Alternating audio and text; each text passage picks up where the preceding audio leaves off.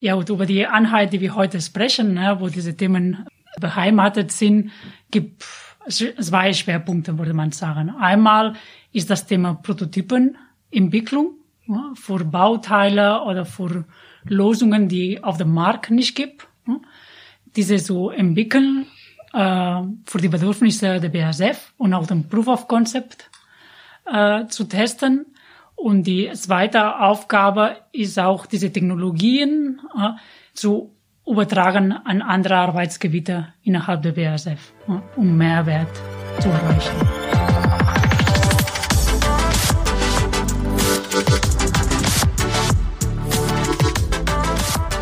Es ist gefühlt nicht eine halbe, sondern eine ganze Ewigkeit her, dass wir äh, das letzte Mal hier im Podcast-Studio von Elementary waren.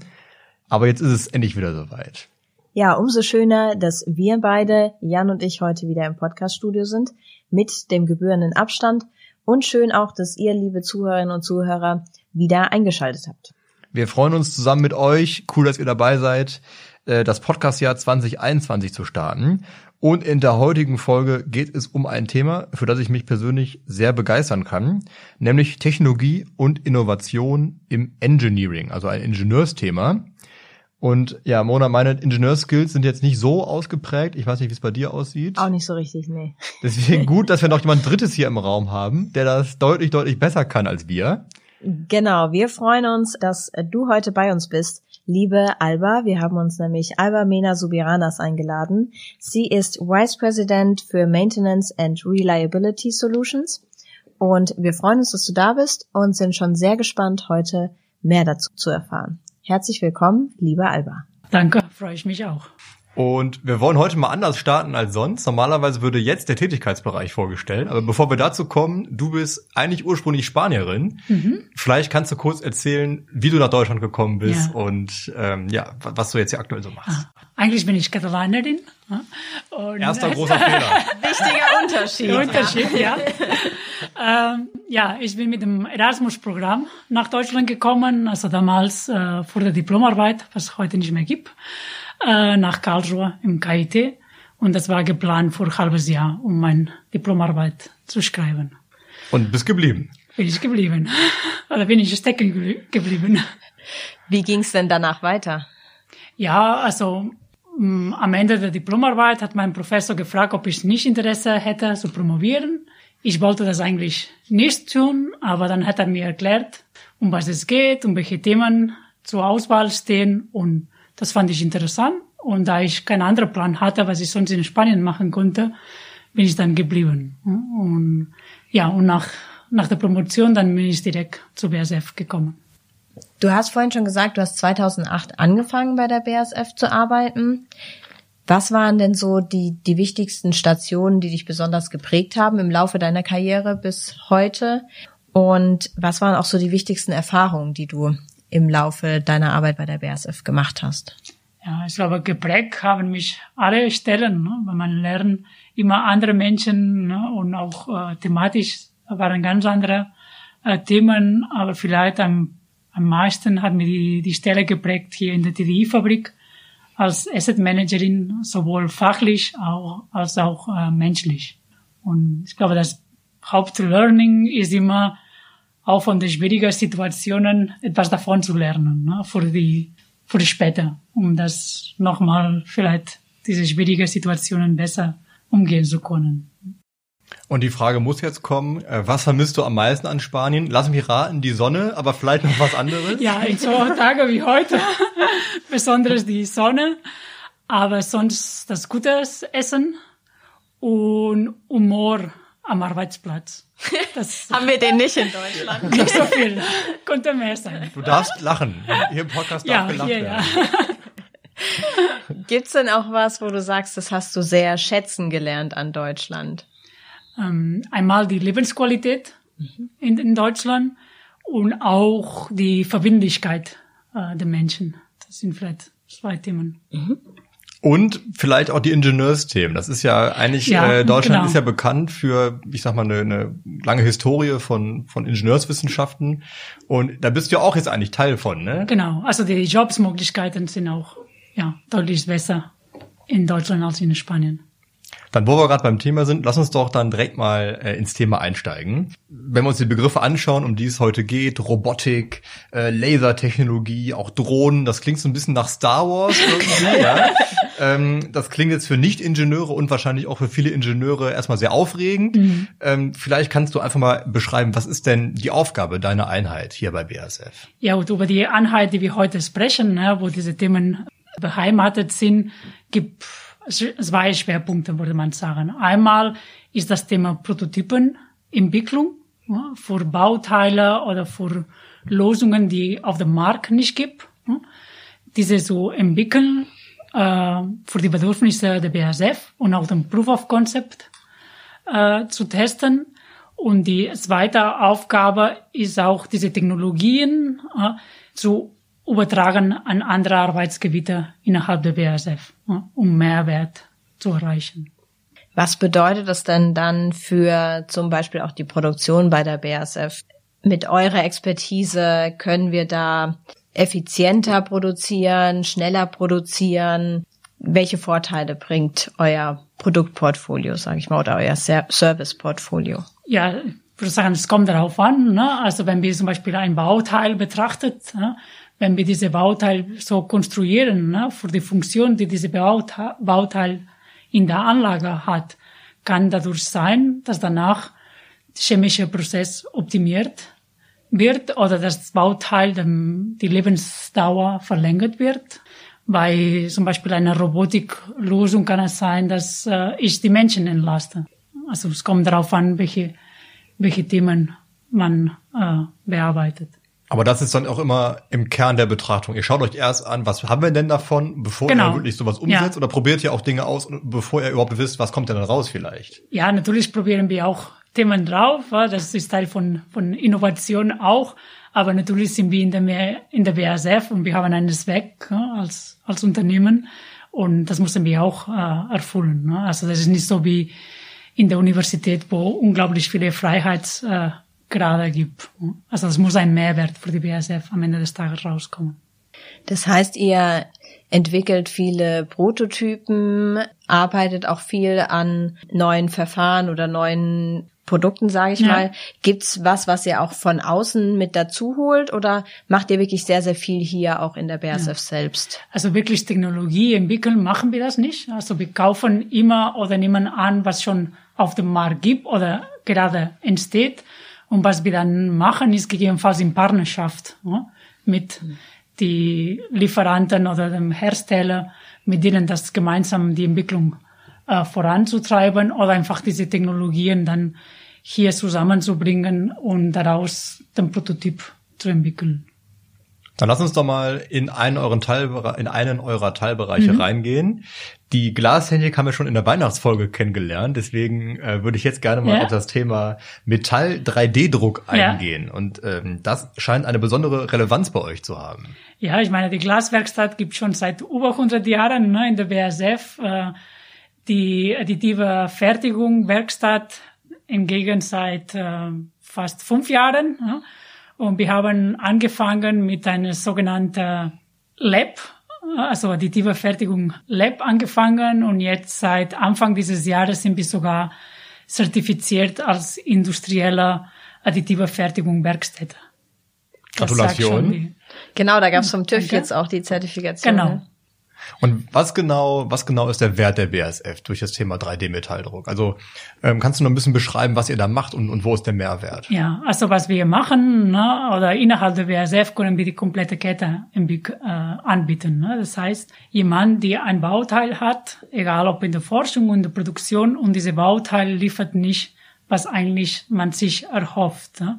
Man kann dann diskutieren ne, mit unseren Konstruktionskollegen, was ist eigentlich die Funktion von diesem Bauteil? Ne? Was muss dieses Bauteil ermöglichen? Ne?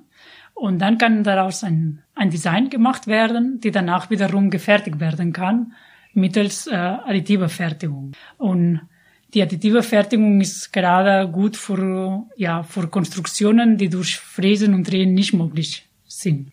Und das ist der Mehrwert, den wir dann anbieten können.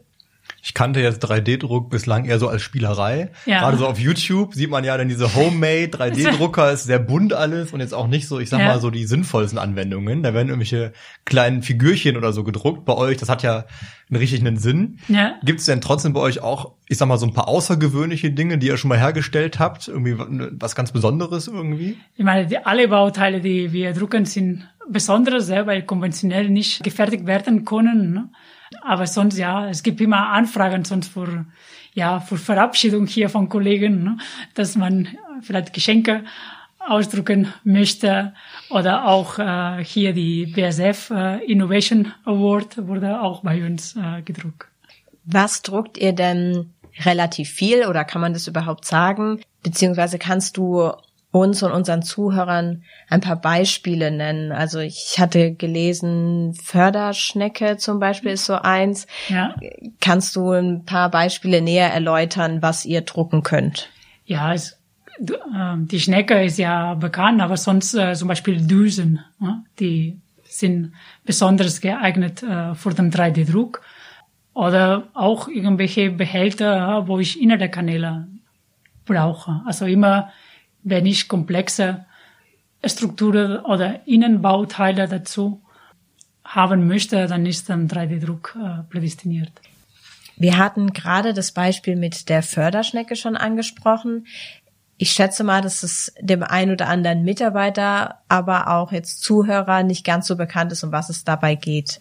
Kannst du das nochmal im Detail erklären? Ja, also das ist eine Förderschnecke, die in der Rückstandsverbrennungsanlage eingebaut ist und die haben diese Schnecke benutzt, um Pulver, bestimmte Pulver rein zu, zu fordern. Ne? Und dann gab immer Probleme von Ablagerung. Da mussten die, die diese Schnecke ausbauen ne? und dann gegebenenfalls auch wechseln durch eine neue. Und dann haben sich die Kollegen das Thema angeschaut. Okay, was ist das für ein Pulver, sage ich jetzt, die, die reingefordert wird, was sind die Rahmenbedingungen, die es gibt. Und dann haben die diese Schnecke, dem Design dieser Schnecke angepasst, auch die Abstände von dieser, von der Schnecke an sich. Äh, Und genau, und das neue Design wurde dann gedruckt und eingebaut und seitdem mussten sie das nie wieder tauschen. Sehr schön. Das heißt, es hat äh, geholfen, muss jetzt nicht immer mal wieder rausgenommen und irgendwie adaptiert oder verbessert werden. Genau. Und wir hatten früher diese äh, Vorderschnecke extern gekauft. Mhm. Ähm, aber natürlich der Hersteller hat wenig Interesse jetzt für ein paar Schnecken im Jahr das komplette Fertigungsprozess zu ändern. Und so konnten wir das jetzt hier Genau, bei der BSF ja. direkt optimieren. Ja. Es gibt ja jetzt auch die BSF 3D Printing Solutions in Heidelberg. Was ist denn der genaue Unterschied? Also wir haben schon rausgehört, ihr habt den Fokus wirklich auf Genau. Metall-3D-Druck. Wo liegen die Unterschiede zur 3D Printing Solutions und gibt es auch Gemeinsamkeiten, Synergien, Punkte, wo Ja. ihr vielleicht auch zusammenarbeitet? Ja, die Kollegen von dem 3D Printing Solutions GmbH in Heidelberg, die fokussieren sich auf ja, Polymere oder Kunststoffe und die verkaufen sowohl BASF-Materialien als natürlich äh, Druckservices und andere Services. Und bei uns ist, wir fokussieren uns nur auf Metall. Wir entwickeln keine Werkstoffe. Also BASF verkauft auch keine äh, Metallwerkstoffe, also über uns. Und wir hatten bis jetzt den Fokus auf dem internen Bedarf. Jetzt seit äh, Ende letztes Jahres sind wir auch in der externen Markt tätig. Aber das ist dann die, die Trennung, die wir haben. Aber Synergien gibt natürlich einige äh, im Bereich Konstruktion oder im Qualitätsbereich. Und natürlich, wenn Sie eine Anfrage bekommen, die im Metallbereich geht, dann sprechen Sie uns an. Und genauso, wenn wir hier intern äh, Anfragen bekommen für Kunststoffteilen, dann adressieren wir das an die Kollegen. Das heißt, ihr habt auch einen regen Austausch Genau. untereinander. Ja, Und du hast gerade schon gesagt, ihr bietet jetzt einen Teil eures Portfolios auch extern an. ja. Äh, vielleicht kannst du dann auch kurz ein bisschen Eigenwerbung machen. Äh, was, gen- was, was, was genau äh, macht ihr denn da und für wen könnte das interessant sein? Ja, also wir bieten klar die sowohl dem Design äh, von Bauteilen und die die Fertigung, also das das Drucken an sich, äh, aber wir bieten auch zum Beispiel äh, Workshops und Bauteile zu identifizieren. Gerade es gibt manche Firmen oder Unternehmen, äh, die weniger Kenntnisse in diesem Bereich haben und wissen nicht, welche Teile sind geeignet für den 3D-Druck. Wo macht das überhaupt Sinn? Ne? Da können wir die Kollegen äh, helfen, um das auszuarbeiten. Aber wir bieten auch Services wie zum Beispiel Know-how, äh, wie kann ich so eine Werkstatt einrichten ne, mhm. für den 3D-Druck, die ich auch die alle ja auch äh, Sicherheitsthemen äh, gerecht werde. Solche Themen bieten wir auch an. Ja, und interessant kann ja für alle Industrien sein, ne, die auch eher in diese Prototypenrichtung unterwegs sind. Das klingt spannend, das packen wir in die Show Notes für alle, die da mehr zu erfahren wollen. Genau. Genau, danke. Als Größenordnung, wie können wir uns das vorstellen? Wie viele Mitarbeiter arbeiten bei euch, ähm, jetzt gerade beim Metall-3D-Druck? Und wie viel stellt ihr denn im Jahr so her? Also wenn du darauf eingehen kannst. Ja. Also der, das äh, Team besteht aus äh, Ingenieure. Ja, das sind jetzt momentan um die vier. Das variiert auch immer, immer wieder. Äh, dann gibt ein Meister und dann gibt Handwerker, die momentan auch um die vier sind. Und Bauteile pro Jahr sind um die, sag ich mal, um die tausend Bauteile pro Jahr. Aber das ist wirklich nur das äh, Kernteam für die additive Fertigung. Dann gibt es die Kollegen vom Konstruktionsbüro und andere Kollegen, die dann auch gegebenenfalls dann mithelfen, ne, wie die Werkstofftechnik oder Anlageüberwachung.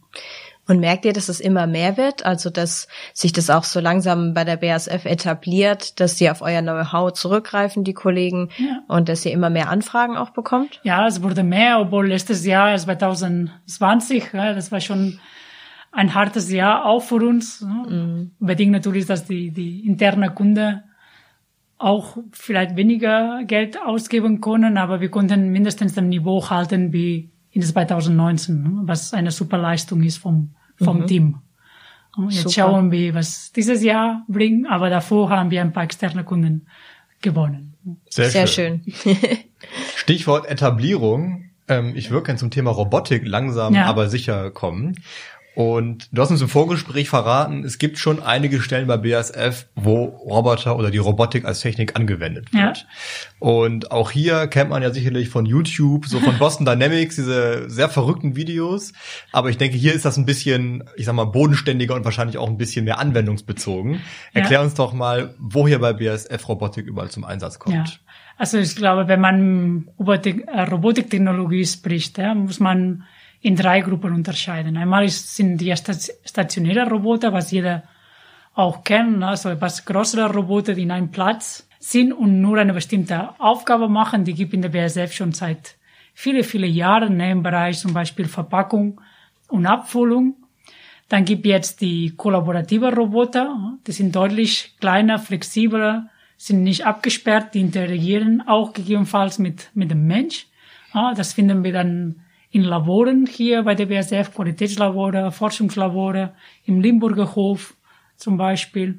Und als dritte Technologie sind die mobilen Roboter, wie zum Beispiel Drohnen äh, oder diese Automated Guided Vehicles, also diese AGVs. Die kann man auch hier in der BSF sehen, die ganz großen AGVs und die Drohnen sind auch äh, im Einsatz. Du hast die AGVs schon genannt, die Automated Guided Vehicles. Ist das dann in Zukunft so, dass alle Transporte hier auf dem Werk automatisiert stattfinden, dass die Wagen eigenständig fahren oder warum machen wir das gerade ja, aktuell also überhaupt? Also das kann ich jetzt auch nicht direkt beantworten, ne, weil das ist nicht unser Bereich. Also diese hm. SUVs, die hier im, im Werk laufen, ne, wir sind mehr in dem Bereich zum Beispiel innerhalb der Labore, ne, wo dann diese SUVs in kleiner Form, zum Beispiel Probentransport ermöglichen na, oder im Limburger Hof gegebenenfalls auf Pflanzentopfen. Das ist äh, unser Bereich und da ist noch gerade, wir sind noch gerade am Anfang. Ich denke schon, dass in Zukunft das zunehmen wird. Aber eure ersten Erfahrungen sind positiv. Ich hatte mal mitbekommen, es gab so einen Pizza-Lieferroboter. Okay. Der wurde dann ständig von Passanten einfach umgekippt. Und dann musste irgendeiner raus und ihn wieder hinstellen, dass er weiterfahren konnte. Okay. Ich nehme an, die Mitarbeiter machen hier sowas nicht. Aber habt ihr da, äh, was sind so eure ersten Erfahrungen? Ja, also die BSF-Mitarbeiter haben das bis jetzt nicht ja. gemacht. Also die Erfahrungen im Labor oder im Limburger Hof äh, sind bis jetzt äh, durchgehend positiv. Gibt's da auch noch Herausforderungen? Also du sagst, ihr steht da noch sehr am Anfang. Was funktioniert damit noch nicht? Ja gut, am Ende sind immer die Interaktion von verschiedenen Komponenten. Ne? In der Regel hat man vielleicht auch diese AGV, vielleicht hat auch einen Armroboter drauf. Äh, es gibt auch eine Kamera, um bestimmte Bilder aufzunehmen und alle das muss integriert werden und reibungslos funktionieren, was nicht so trivial ist. Also das Thema ist jetzt nicht wirklich neu. Du hast gesagt, seit 20 Jahren gibt es diese etwas repetitiven Roboter, aber jetzt ja. kommen ja immer neue Sachen dazu. Genau. Was ist denn so in den letzten fünf Jahren an Innovation im Bereich Robotik hier so aufgetreten? Ja, ist aber ein Thema ist, wie gesagt, diese kollaborative Roboter in dem Umfang, die jetzt sind und was sie können und auch der Preis, die sie haben. Und auch das Thema Drohnen auf jeden Fall. Ne? Auch die AGVs eigentlich auch. Apropos Drohnen, das ist ja an sich schon ein sehr, sehr spannendes Thema. Ähm, gerade wenn man so denkt, man hat den ein oder anderen Drohnenflug mal auch verfolgt. Ich habe auch ein paar von euren Beispielen gesehen, wo ihr ja auch in diese Tankbehälter oder so reinfliegt. Mhm. Wo sind die denn momentan bei der BASF im Einsatz und welche Vorteile bringt auch so ein Einsatz von Drohnen eigentlich? Ja, also momentan erstmal hat angefangen, man diese Drohnen einzusetzen für visuelle Inspektionen. Ne? Ich fliege oben an der Fackel zum Beispiel und gucke, wie die, wie die Fackel aussieht, äh, irgendwelche Schaden oder irgendwo in dem Dach. Ne? Und die, wir sind jetzt schon seit ein paar Jahren mit dem Thema Confined Spaces, also beengteste Räume, also dass man reingeht in einen Behälter, in eine Kolonne, in einen Tank ne? und dort ja einmal visuell inspiziert, wie ist der Zustand, aber auch äh, Messungen äh, durchführt, ja, zum Beispiel Bandikmessung. Ne? Man kann ja äh, mit die Drohne und Ultraschallkopf dann solche Messungen auch durchführen. Das heißt, das hat auch den Vorteil, ähm, jetzt gerade für Mitarbeiter, dass sie nicht mehr zum Beispiel in beengte Räume reingehen müssen, sondern dass das die Drohne machen kann. Genau, also momentan ist es so, dass noch ein Pilot äh, die Drohne steuert, denn manche Fälle kann schon von draußen steuern, andere muss auch trotzdem reingehen. Ne? Aber das Ziel ist natürlich, dass kein Mensch mehr reingeht und von draußen das gesteuert wird oder automatisiert wird gegebenenfalls und man auch dann entsprechend auch keine Sicherungsposten mehr braucht. Ja?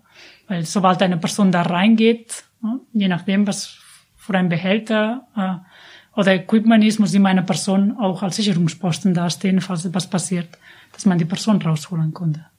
Also wenn ihr das Drohnenthema auch extern anbietet, sagst du Bescheid, das würde ich gerne mal buchen. was, was willst du denn dir genauer anschauen mit der Drohne dann? Ach du, das klingt eigentlich spannend so, ne? Also weil die normalen Drohnen haben nur eine Kamera, aber so mit Ultraschall und so, da gibt's den ein oder anderen spannenden ja, Anwendungsfall. Genau.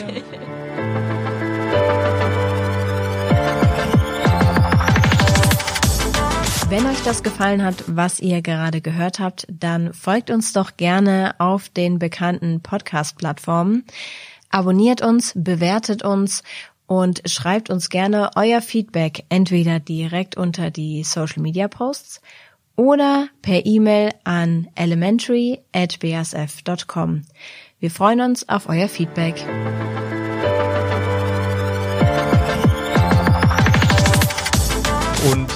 Neben den Drohnen, das ist ja auch, geht ja vor allem um ja, visuelle Verfahren ja, ja. Oder, oder Messungen. Ja. Und ein bisschen in die gleiche Richtung geht auch das Thema Mixed Reality. Also ja. ähm, wo er wirklich mit, mit ja, auch virtuellen Bildwelten versucht, Informationen besser darzustellen. Ihr arbeitet mit der HoloLens, das kann man, glaube ja. ich, äh, das ist, glaube ich, euer Hauptgerät.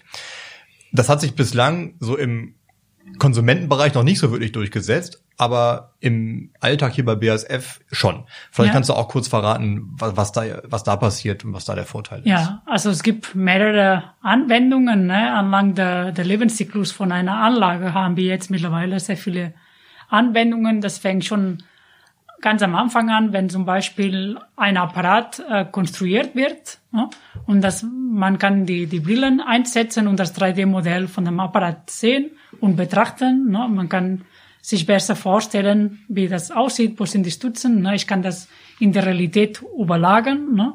wo dieser Apparat zum Beispiel reinkommen wird und dann gucken, okay, gibt irgendwo Kollisionen vielleicht, die ich nicht äh, gesehen habe. Das ist eine Anwendung. Die zweite Anwendung ist beim Hersteller, bei Qualitätskontrolle. Ich kann dann ziemlich einfach abgleichen, was war der das Designmodell und wie ist die Realität momentan. Abweichungen, was der Hersteller vielleicht gemacht hat und übersehen hat. Dadurch kann ich schon frühzeitig Fehler erkennen und gegebenenfalls schon ja, reparieren, bevor es zu spät wird. Andere Anwendungen ist dann wirklich hier auf die Baustelle. Ich kann auch vorher auch ähm, ja, virtuelle Montage durchführen oder Qualitätskontrolle auch in der Baustelle. Oder dann auch später, wenn die Anlage gebaut ist und Anlagenänderungen gibt, dann kann ich auch klar im 3D planen, ne? aber dann kann ich rausgehen und diese 3D-Modell mit der Realität überlagen. Ne? Oder auch für Robotik-Lösungen. Ne? Ich kann auch so das Roboter in der Realität einblenden und sehen, wie der, der Roboter sich bewegt. Wie sieht die Kinematik aus? Gibt da auch Kollisionen? Das ist dann gerade für die Kunden sehr interessant, weil sie kriegen eine ganz genaue Vorstellung von was später sie in der Anlage oder im Labor bekommen.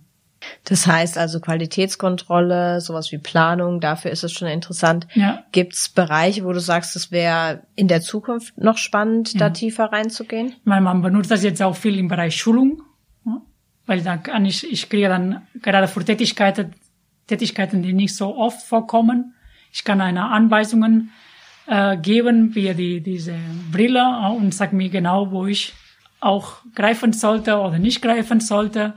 Und jetzt gerade im letzten Jahr haben wir eine Zunahme äh, gesehen im Bereich äh, Dienstreise.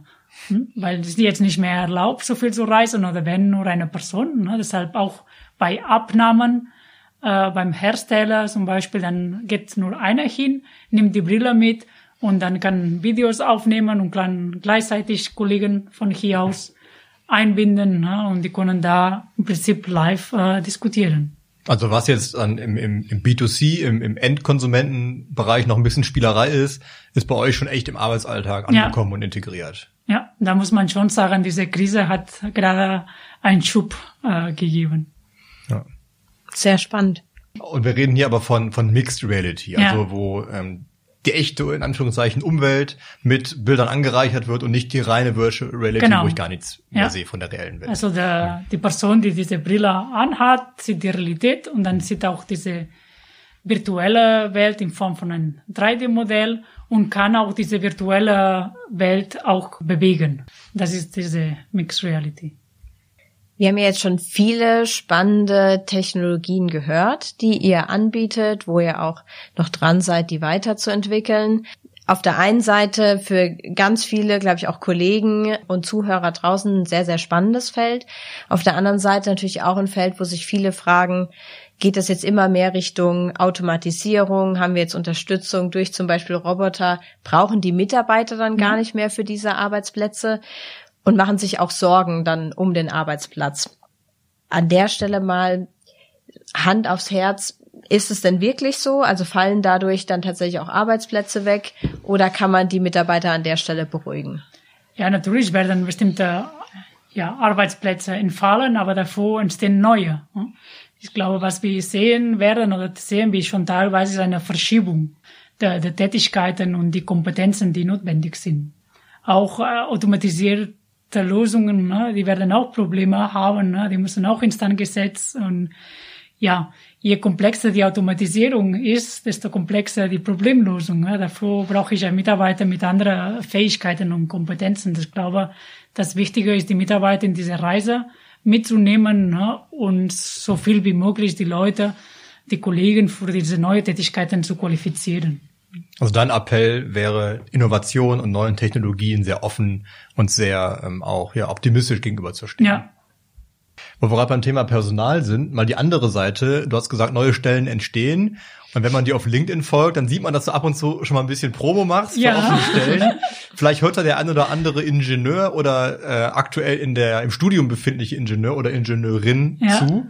Was sucht ihr denn gerade für Qualifikation und, und für ja. wen könnte das interessant sein, bei euch zu arbeiten? Genau, also gerade Maschinenbauer, Automatisierer, Elektrotechniker, Mechatroniker, die suchen wir immer im Ingenieurbereich, aber auch gerade dieser Automatisierungsbereich, äh, auch Servicetechniker. Wie ich gesagt habe, die Anlagen oder die Lösungen sind komplexer, deshalb brauchen wir gute Servicetechniker, die in der Lage sind, dann wenn Probleme gibt, diese zu beheben. Und mehr Infos gibt's auf der Karriereseite, die können wir auch in den Shownotes verlinken Genau. oder einfach Gerne. dir auf LinkedIn folgen. Ja, ja sehr gerne. Und der ganze Bereich Engineering und Maintenance ist ja wahrscheinlich auch noch einer, in dem viele Männer arbeiten und noch weniger Frauen.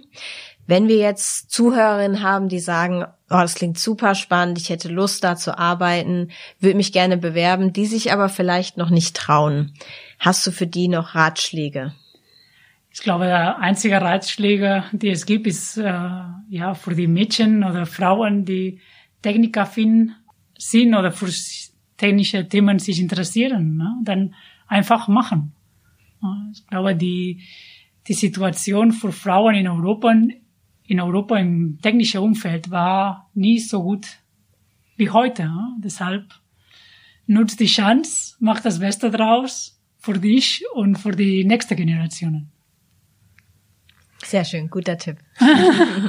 Was mich noch interessieren würde, auch so ja allumfassend die Technologien, die du jetzt vorgestellt hast, zum Beispiel Metall-3D-Druck, ist es was, was jetzt einzigartig ist für den Standort Ludwigshafen?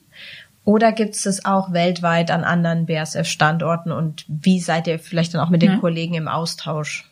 so eine Werkstatt wie hier in Ludwigshafen haben, ne, für den 3D-Druck gibt nur hier momentan. Aber natürlich Kollegen in anderen Standorten entweder rufen hier an und bestellen entsprechende Bauteile oder natürlich es kann auch sein, dass sie über externe Partner äh, gehen, über lokale Partner äh, und dort äh, ja, gedruckte Bauteile äh, beschaffen. Wir würden gerne im Jahr 2021 eine neue Podcast-Kategorie aufmachen. Und der Name unseres Podcasts sagt eigentlich schon, worum es da geht. Und wenn du dich umdrehst, du hast es gerade schon gesehen, hinter dir ist das Periodensystem der Elemente. Und zwar würden wir gerne von unseren Gästen das Lieblingselement oder das, ich sag mal, Element des Monats gerne erfahren. Ja. Und du hast uns auch von dem Vorgespräch schon verraten, was deins ist. Meins wäre Platin, äh, nicht nur weil ein kostbares und schmiedbare Edelmetall ist für den Schmuck, sondern weil in der Chemieindustrie die Katalyse eine wichtige Technologie ist. Und dann spielt Platin in der Katalyse eine sehr wichtige Rolle. Also kommt als Katalysator häufig vor. Jetzt lernen wir jeden Monat was über Elemente. Ich wollte gerade sagen, es ist für uns auch eine ganz tolle Kategorie, Ja. weil dann lernen wir ein bisschen mehr über das Periodensystem. Genau, genau. Sehr schön. Und die nächste Kategorie, die ist schon bekannt, und zwar ist es, dass der Gast der letzten Folge eine Frage stellen darf an dich. Und du weißt, du darfst auch eine stellen, aber erst musst du sie beantworten.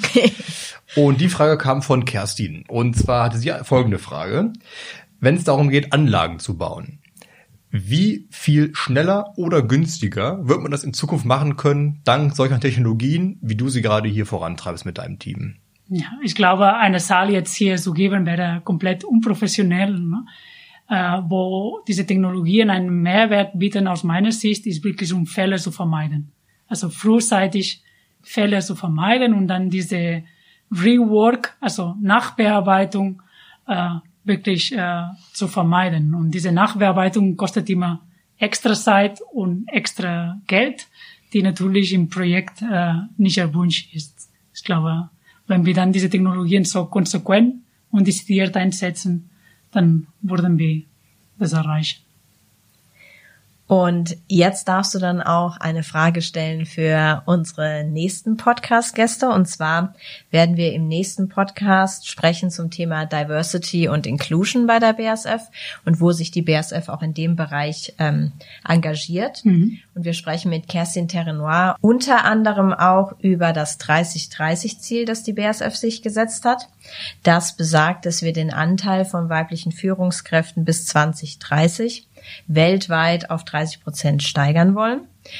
Gibt es denn entweder zu dem Ziel oder zu unserem Engagement im Generellen bei Diversity and Inclusion etwas, das sich besonders interessieren würde?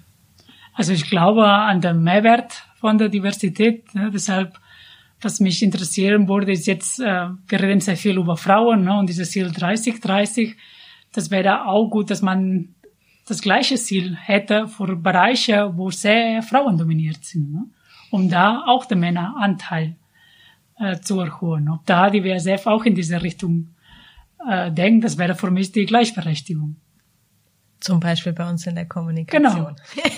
Genau. oder im, Assi Im Podcast sind wir 50-50. Genau. Ja, Aber in Kommunikation oder Assistenzbereich, also es gibt schon einige Bereiche, die auch sehr frauendominiert sind. Spannende Frage und auch ganz andere Perspektive. Finde ich gut. Nehmen wir auf jeden Fall mit. Sehr schön. Dann würde ich sagen, gehen wir jetzt in die Werkstatt, wo ich Sehr den Laser gerne. auch mal aus nächster Nähe dann sehe. genau. Dann sagen wir mal bis gleich. Genau, bis gleich. Bis gleich. Wir waren in der Werkstatt der additiven Fertigung und haben da mit zwei Kollegen aus Albers Team sprechen können. Und das war einmal Gerd Stuhlfaut und dann noch Matthias Wagner. Und Gerd Stuhlfaut hat uns dabei genau erklärt, wie Metall-3D-Druck funktioniert. Das ist also ein 3D-Drucker, der verschmilzt Metall, der zieht Schichten Metallpulver auf und vier Laser arbeiten hier um das Metall zu verschmelzen. Schicht für Schicht. Wir haben hier einen Bauraum von 400, also schon eine größere Menge an Metall, äh, das man verschmelzen kann. Also wir haben jetzt gerade einen Job äh, laufen gehabt auf der anderen Anlage, der ist zehn Tage gelaufen und dann, wenn wir kleinere äh, Bauteile haben, dann ist es mal in Stunden, zwei, drei Stunden ist es dann passiert. Und äh, das Abreinigen von der Maschine ist halt auch aufwendig dann. Das Ganze wieder zu recyceln wieder aufzufüllen. Mein Name ist Matthias Wagner und ich arbeite hier im AM-Team als Ingenieur. Ich habe nicht viel Ahnung von Ingenieurswissenschaften, aber ich kann mir vorstellen, das ist so ein bisschen hier die Realität eines, eines Nerd-Traums, weil das ist hier eine, ein, ein Raum, eine Werkstatt voller Laser, Schweiß, 3D-Geräte. Da sage ich jetzt mal vielleicht fachlich nicht ganz korrekt. Ist das so, was du dir erhofft hast damit, als du studiert hast, mal hier zu landen oder sowas? Oder? Ja, ja, kann man so sagen. Also ich habe äh, hab mich dann im Studium schon in Richtung äh, 3D-Druck eben ähm, spezialisiert und habe dann hier direkt meinen mein Einstieg äh, geschafft. Ähm, kann man so sagen, ja. Also man hat hier echt viele Möglichkeiten, kann sich auch ein Stück weit verwirklichen. Aber man kann auch sagen, ähm, ja, die Fantasie trifft dann hier auch manchmal auf die Realität. Das heißt, man hat dann hier auch, ähm, ja, muss eben, muss sich dann darum kümmern, dass diese Technologie halt auch sinnvoll zum Einsatz kommt und ähm, dass man eben auch aus Spielereien dann ähm, sinnvolle äh, Technik macht. Seit wann arbeitest du hier im Team und für was bist du genau zuständig? Ähm, ich arbeite seit 2017 im Team und ähm, meine Aufgabe ist auf der einen Seite die Kundenbetreuung. Das heißt, ähm, ich entwickle zusammen mit äh, internen Kollegen ähm, eben neue Lösungen, um deren Probleme eben mit 3D-gedruckten Teilen zu lösen. Ähm, und auf der anderen Seite ist eins meiner Spezialgebiete die Parameterentwicklung für neue Materialien. Das heißt, wir entwickeln auch Materialien speziell für die BASF, da wir eben hier intern in einem großen äh, Chemieunternehmen nicht nur die, ich sage mal, Standardmaterialien verwenden können, die jetzt auch andere auf ihren Druckern haben, sondern eben gerade was äh, Korrosionsbeständigkeit äh, angeht, da nochmal neue Wege gehen müssen. Und wie viel von deinem Alltag ist jetzt ähm, theoretisch irgendwelche Dinge vorbereiten, irgendwelche Modelle am, am, Computer entwickeln und wie viel ist wirklich hier an der Maschine Dinge produziert? Kannst du da mal so ein paar Beispiele geben, wie dein Arbeitsalltag so aussieht? Ja, also mein Arbeitsalltag äh, findet schon viel mehr am, am PC statt. Ähm, wir haben so, wir sind arbeitsteilig organisiert. Das heißt, ähm, bei uns, wir haben ein Handwerker- und Meisterteam, das dann direkt an der Anlage arbeitet, das die Maschinen rüstet, die Maschinen bedient, direkt dann auch das Pulver handelt, was auch gar kein so einfaches ähm, Unterfangen ist. Und mein Job ist es eben eher dann ähm, am PC die vorbereitenden Arbeiten zu machen, mit den Kunden zu kommunizieren und ähm, ja. Aber ich sehe jetzt zum Beispiel eine Banane hängen. Was hat, ja, was, was, hat mit, was hat mit der, also für, für alle, die jetzt zuhören, hier hängt eine weiße Banane, auch 3D gedruckt mit einem Minion drauf. Was hat es denn damit auf sich? Die kamen von einer Schulung mit zurück. Und zwar hatten wir für unsere neue Anlage eine Schulung beim Anlagenhersteller ähm, in München oder im Münchner Umland. Und die haben nämlich neben ihren äh, Metallanlagen auch Kunststoffanlagen und stellen ja, sehr viele nette äh, Verrücktheiten auch her. Natürlich nur unter professionellen Gesichtspunkten, äh, natürlich um die, um die Maschinen zu testen, ist ja ganz klar. aber dann fällt eben ab und zu dann auch mal was, was Nettes ab. Und in dem Fall war es eben eine, eine Banane, die uns hier als Türöffner dient. Ah, sehr, Sehr gut. kreativ.